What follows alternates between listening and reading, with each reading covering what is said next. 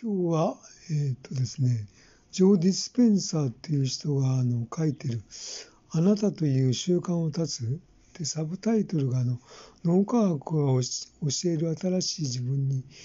なる方法」っていう、まあ、本があって、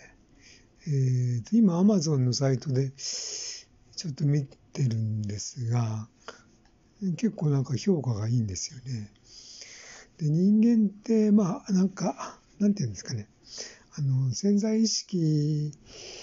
になんて日頃のなんか習慣っていうのがもうあのインプットされてて まああの毎回毎回なんか同じようなことやっててなかなかこう改善しないっていうのがやっぱりあると思うんですよね。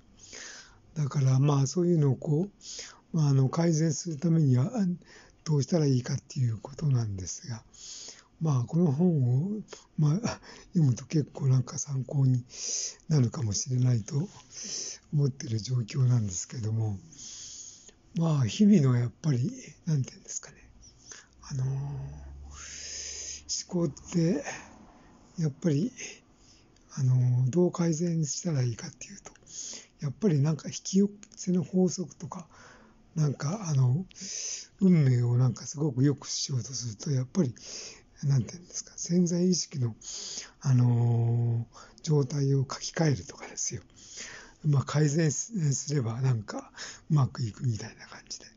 まあ、あの、そのために、まあ、できることって、今ちょっと取り組んでることっていうのは、まあ、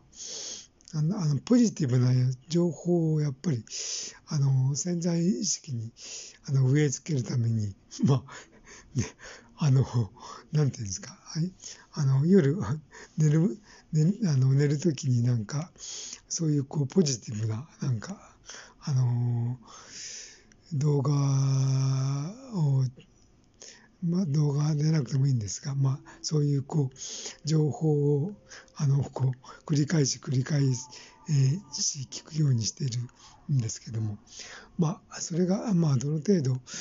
効果があるのかなと、まあ今、今の状況はちょっと半信半疑なんですが、ちょっとまだ、え、ー、と、1週間も試していないんで、まあ、せめてやっぱり1週間ぐらいは試して、どういう感じになるのかな、ということを、あの、考察したいという、まあ、状況でした。